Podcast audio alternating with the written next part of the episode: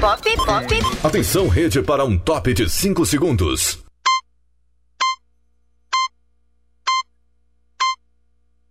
Rede Estação Pop. Brasil Acontece. Apresentação Adson Alves.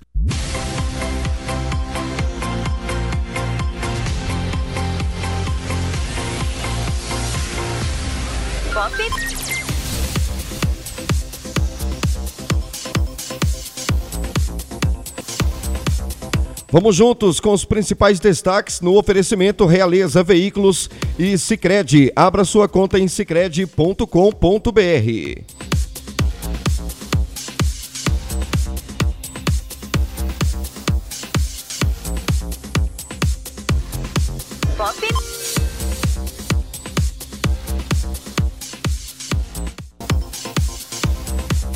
Lembrando que estamos ao vivo através da estação pop de Ceabra, Salvador, Vitória da Conquista e Barreiras.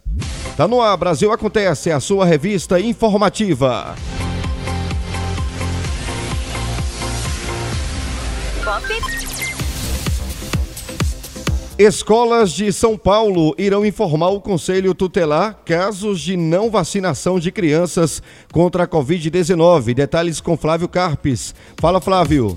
A Secretaria Estadual de Saúde de São Paulo informou na última sexta-feira que todas as escolas dos municípios paulistas são obrigadas por lei a informar o Conselho Tutelar nos casos em que os responsáveis por crianças entre 5 e 11 anos não apresentem o comprovante de vacinação contra a Covid-19.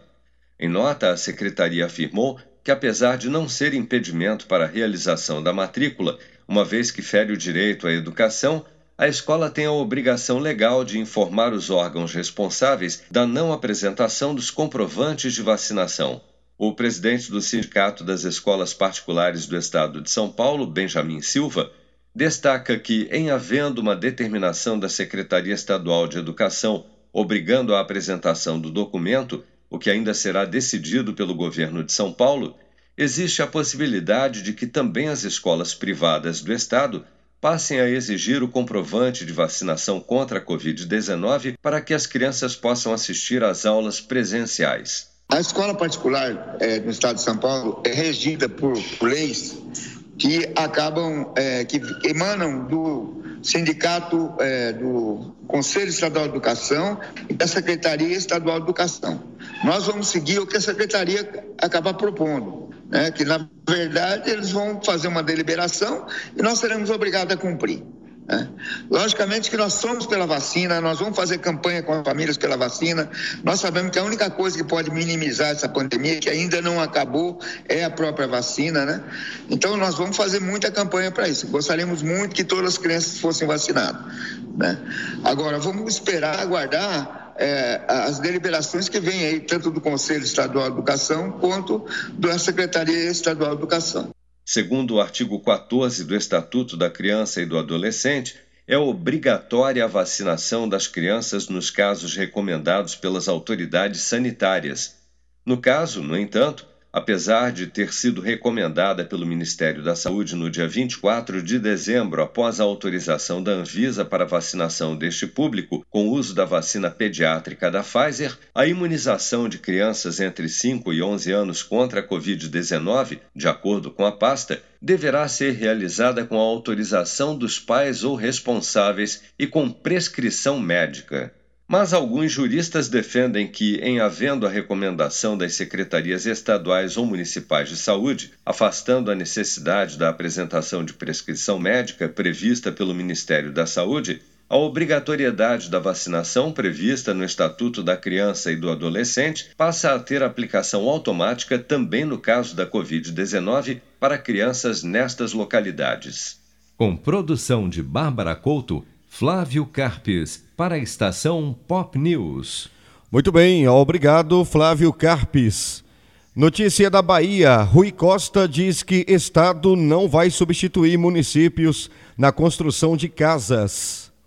Na medida em que, se essa semana mais seis, mais dez municípios finalizarem o material, a gente já assina novos convênios. E nós já estamos executando recuperação de estradas vicinais. Começamos hoje construção de casas e na medida que o prefeito, o prefeito apresente sua demanda, nós vamos resolvendo. É um ritmo conjunto. Nós não temos condições de substituir o papel do município na organização do projeto, seja em procura de um terreno, no projetozinho para fazer urbanização. O projeto da casa, o prefeito não precisa fazer, que a casa será padrão para todos os municípios, exceto em Itabuna, que tem, e talvez Ilhéus, que tem uma quantidade maior. Esse nós estamos definindo essa semana qual o modelo pela quantidade. Eu acho que o Estado vai contratar diretamente, já que são muitas casas que vão ser construídas em Itabuna, com certeza. Em Ilhéus nós estamos aguardando o número chegar.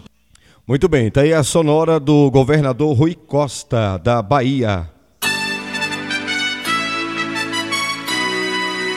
Estação Pop News, a rede da notícia.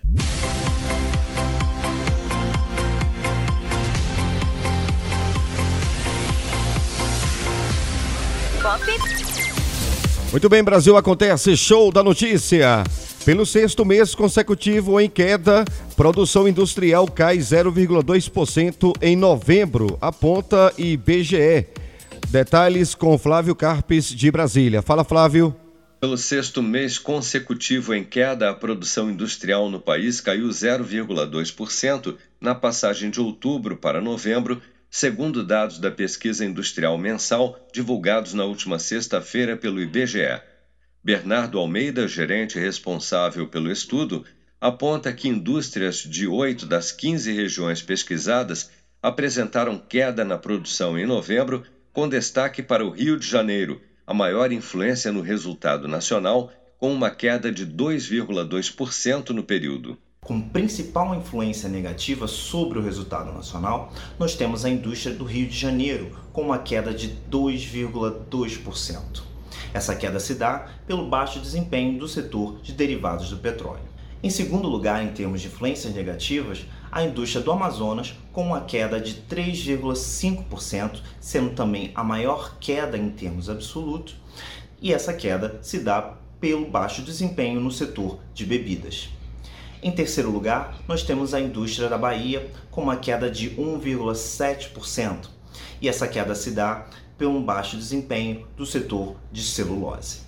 Por outro lado, a principal influência positiva na indústria em novembro veio do estado de São Paulo, com crescimento de 1% no mês, puxado principalmente pelo bom desempenho do setor de veículos, que tem peso de mais de 16% na produção industrial paulista, estado que responde por 34% da indústria nacional e que ainda acumula perda de 7,9% após cinco meses consecutivos de queda, o que coloca a indústria de São Paulo ainda 3,6% abaixo do nível pré-pandemia registrado em fevereiro de 2020. Santa Catarina exerceu a segunda maior influência positiva na produção industrial em novembro, com alta de 5% no mês, puxada pelos setores de vestuário e de máquinas e equipamentos após dois meses de queda e uma perda acumulada de 6,3%. Mas o estado com maior crescimento em novembro foi Mato Grosso, com alta de 14,6% no mês, impulsionada pelo bom desempenho do setor de alimentos, com a retomada de importantes unidades produtivas que estavam paralisadas e a melhora nas exportações de carne com o fim do embargo da China. Com produção de Bárbara Couto, Flávio Carpes, para a estação Pop News. Muito bem, Brasil acontece show da notícia. Ao vivo através da estação pop de Ceabra, Salvador, Vitória da Conquista e Barreiras.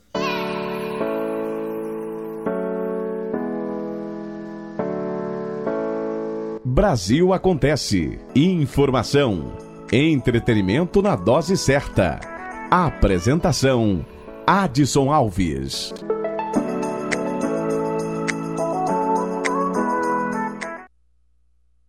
Vamos para Bahia. Governador, notícia da Bahia, governador diz que rapidez, eficiência e agilidade fazem a diferença na reconstrução de casas. Temos a Sonora. Não teve um critério de escolha dos municípios, ao contrário, foi a rapidez, a eficiência a agilidade dos municípios, alguns inclusive em conseguir as áreas. Um dos seis municípios, a área inclusive é do governo do estado, mas isso eu espero que nos próximos dias a gente consiga ir agilizando mais convênios e mais contratos para a gente poder iniciar o recurso. Hoje assina o convênio, amanhã publica o convênio e o prefeito ou a prefeita decide como vai fazer as casas. Quem quer licitar e contratar uma empresa já pode publicar a licitação a partir de amanhã. Quem quer fazer em mutirão, também já pode iniciar o mutirão com a compra de material para construir as casas. O município vai decidir qual é o caminho que ele quer construir as casas. Nós não vamos engessar o município determinando este ou aquele caminho. Ele está livre para escolher qual é o caminho para a construção das casas e a urbanização. Nós entregaremos a casa com a rua pavimentada, com passeio, com água, com rede de esgoto, enfim, a urbanização feita pelo município também nessa parceria conosco.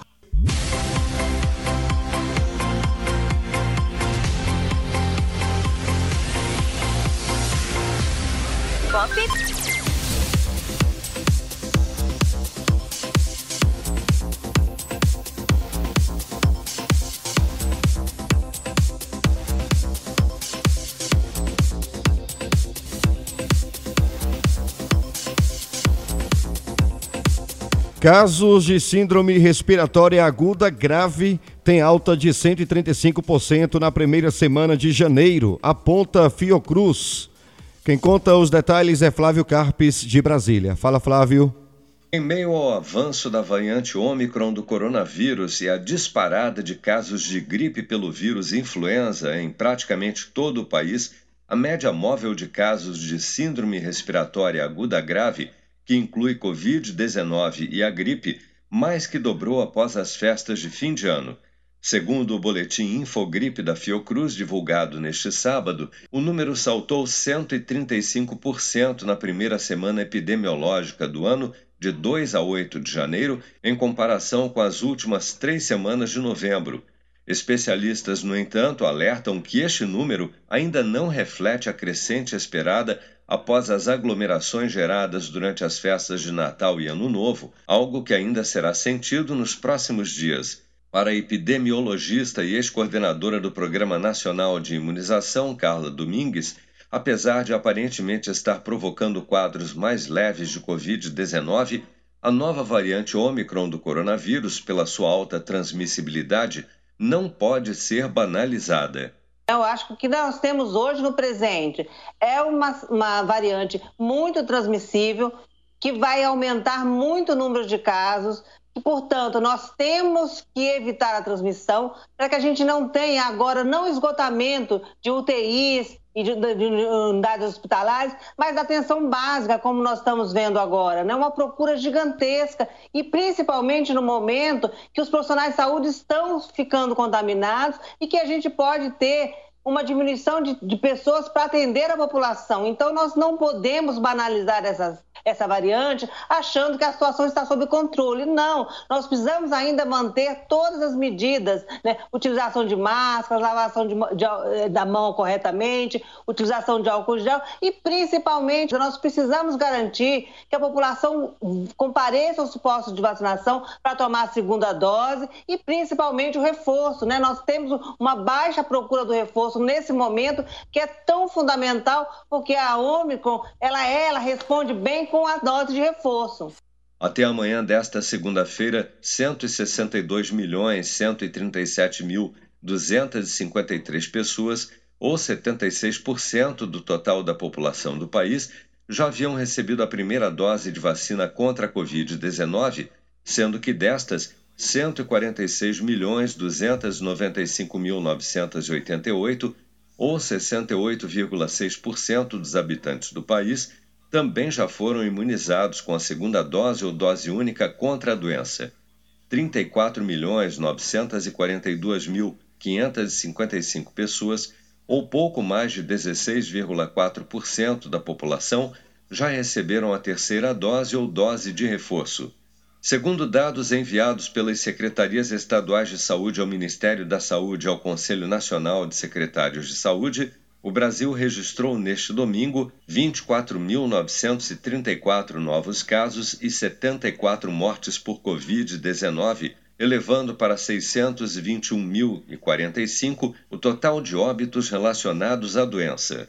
Com produção de Bárbara Couto, Flávio Carpes, para a estação Pop News. Brasil acontece show da notícia. Vamos voltar para a Bahia. Chuvas na Bahia. Rui diz que estado só recebeu 12 milhões de ajuda federal. E temos a Sonora.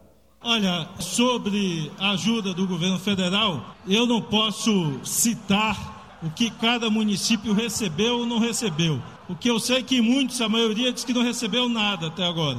Eu posso dizer o que o Estado recebeu. Até agora, de recurso federal total, de recurso foram 12 milhões de reais, incluindo a pasta da assistência social, incluindo o Corpo de Bombeiros e a Defesa Civil. Total, 12 milhões nós estimamos o prejuízo em um bilhão e meio. Então, eu não quero polêmica política, eu só quero repetir. Se, dada a discriminação e a perseguição do governo federal, que nem empréstimo do Banco do Brasil está liberando, que não é dinheiro dado, nem um banco que tem relação comercial com o Estado da Bahia, eles liberam empréstimo. Então, mas pelo menos libere para os municípios consertarem os danos da chuva. Brasil Acontece. Apresentação Adson Alves.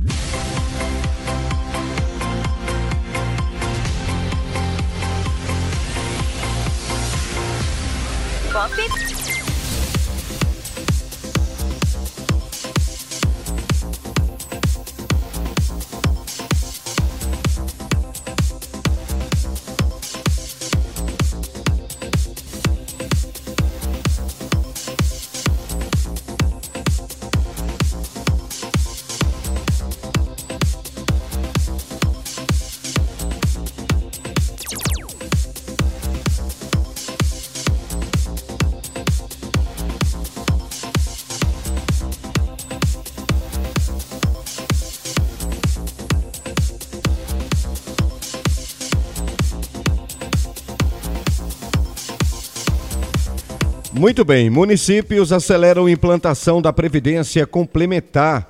O descumprimento dessa obrigação constitucional que afeta 2.150 municípios, estados e o Distrito Federal pode suspender trans, uh, transferências de 30 bilhões. Confira a primeira de uma série de quatro reportagens especiais do Brasil 61 sobre Previdência Complementar.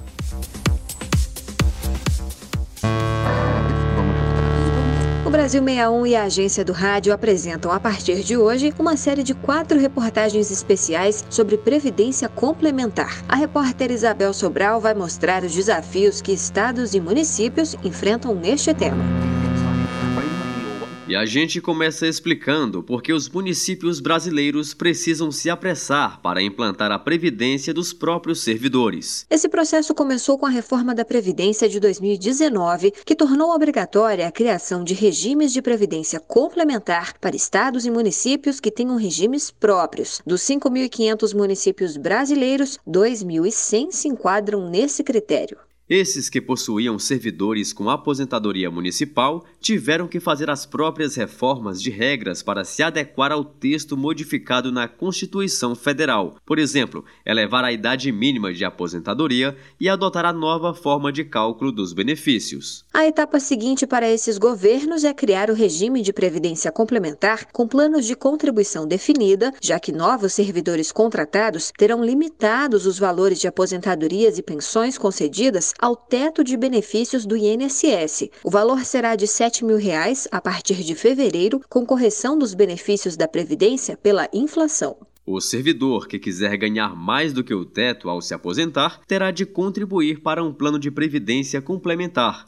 E a repórter Isabel Sobral conta que o problema é que o prazo para essas reformas está acabando.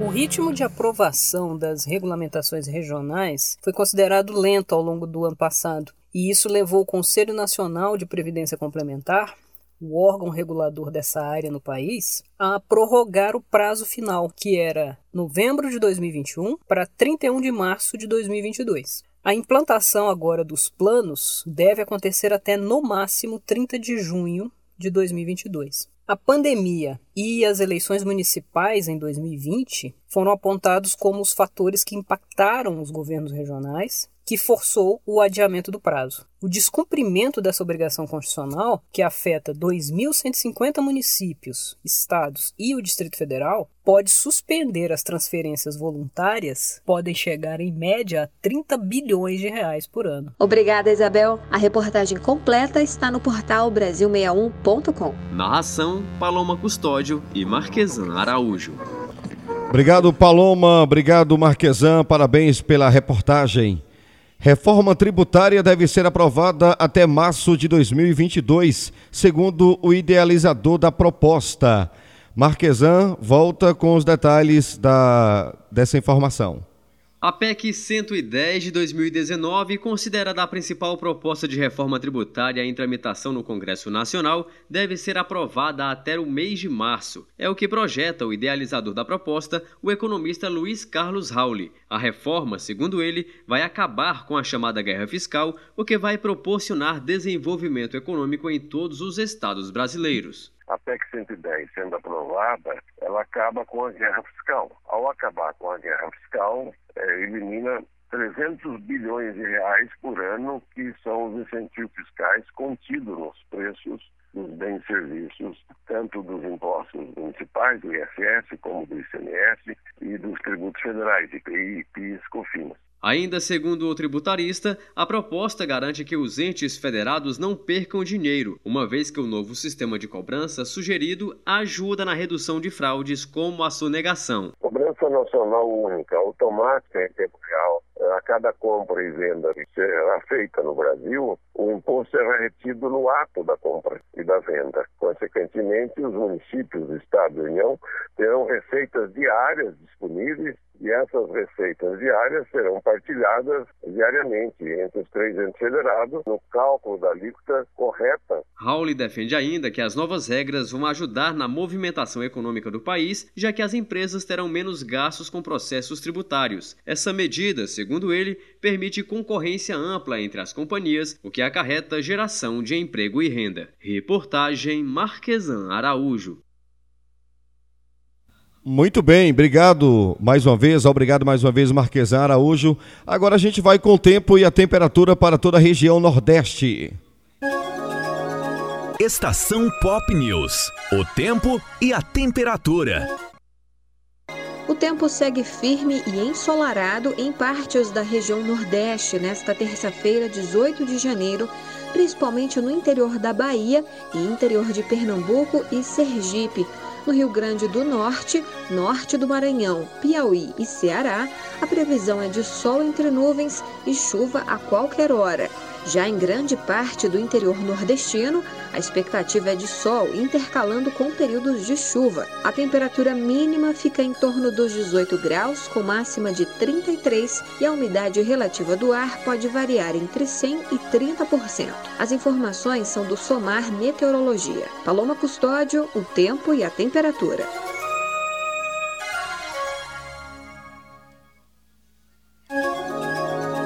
Estação Pop News. O tempo e a temperatura. Brasil acontece. Apresentação Adson Alves. Futebol.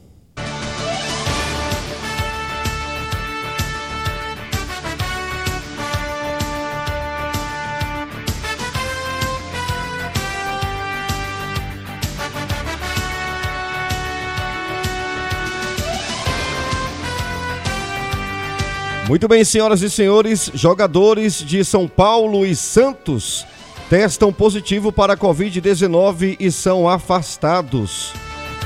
Momento para ele, Humberto Ferretti. Vende lá, Humberto. Em preparação para a estreia no estadual dia 27 contra o Guarani, São Paulo confirma mais dois casos de Covid no elenco. O zagueiro Arboleda e o lateral Wellington testaram positivo e começaram a cumprir isolamento. Ambos estão assintomáticos. Ao todo, 13 jogadores do São Paulo estão com a doença ou tiveram Covid desde a volta das férias. Os outros são Miranda, Gabriel, Thiago Volpe, Caleri, Pablo, Thiago Couto, Reinaldo, Nestor, Rafael Silva, Patrick e Danilo Gomes. Situação que dificulta o trabalho do técnico Rogério Ceni, que sabe que o tempo é curto, para corrigir os problemas do ano passado e fazer com que os reforços se encaixem na equipe. Além dos atletas em isolamento, quem não tem treinado com o elenco é o meio-atacante Vitor Bueno. Comissão técnica e diretoria decidiram que ele não faz parte dos planos e colocaram o atleta para trabalhar em separado. Comprado em 2019, Vitor Bueno teve bons momentos, mas não emplacou. Ele tem contrato por mais duas temporadas e o São Paulo busca interessados no jogador, seja para uma venda ou um empréstimo. Outro time que se prepara para o estadual é o Santos, que também terá desfalques nos próximos treinos por causa da Covid. Vinícius Balieiro, Kevin Maltos, Kleber Reis e Robson Reis testaram positivo. Todos já iniciaram o período de isolamento, sem esquecer que Kleber e Robson estavam sob os cuidados do departamento médico. Os demais jogadores do Peixe que tiveram Covid desde o começo da pré-temporada já voltaram a treinar Casos de Marinho, Léo Batistão, Sanches, Zanocelo, Sandri, Ângelo e Luiz Felipe. O Santos estreia no estadual dia 26 contra a Inter de Limeira. De São Paulo, Humberto Ferretti para a estação Pop News.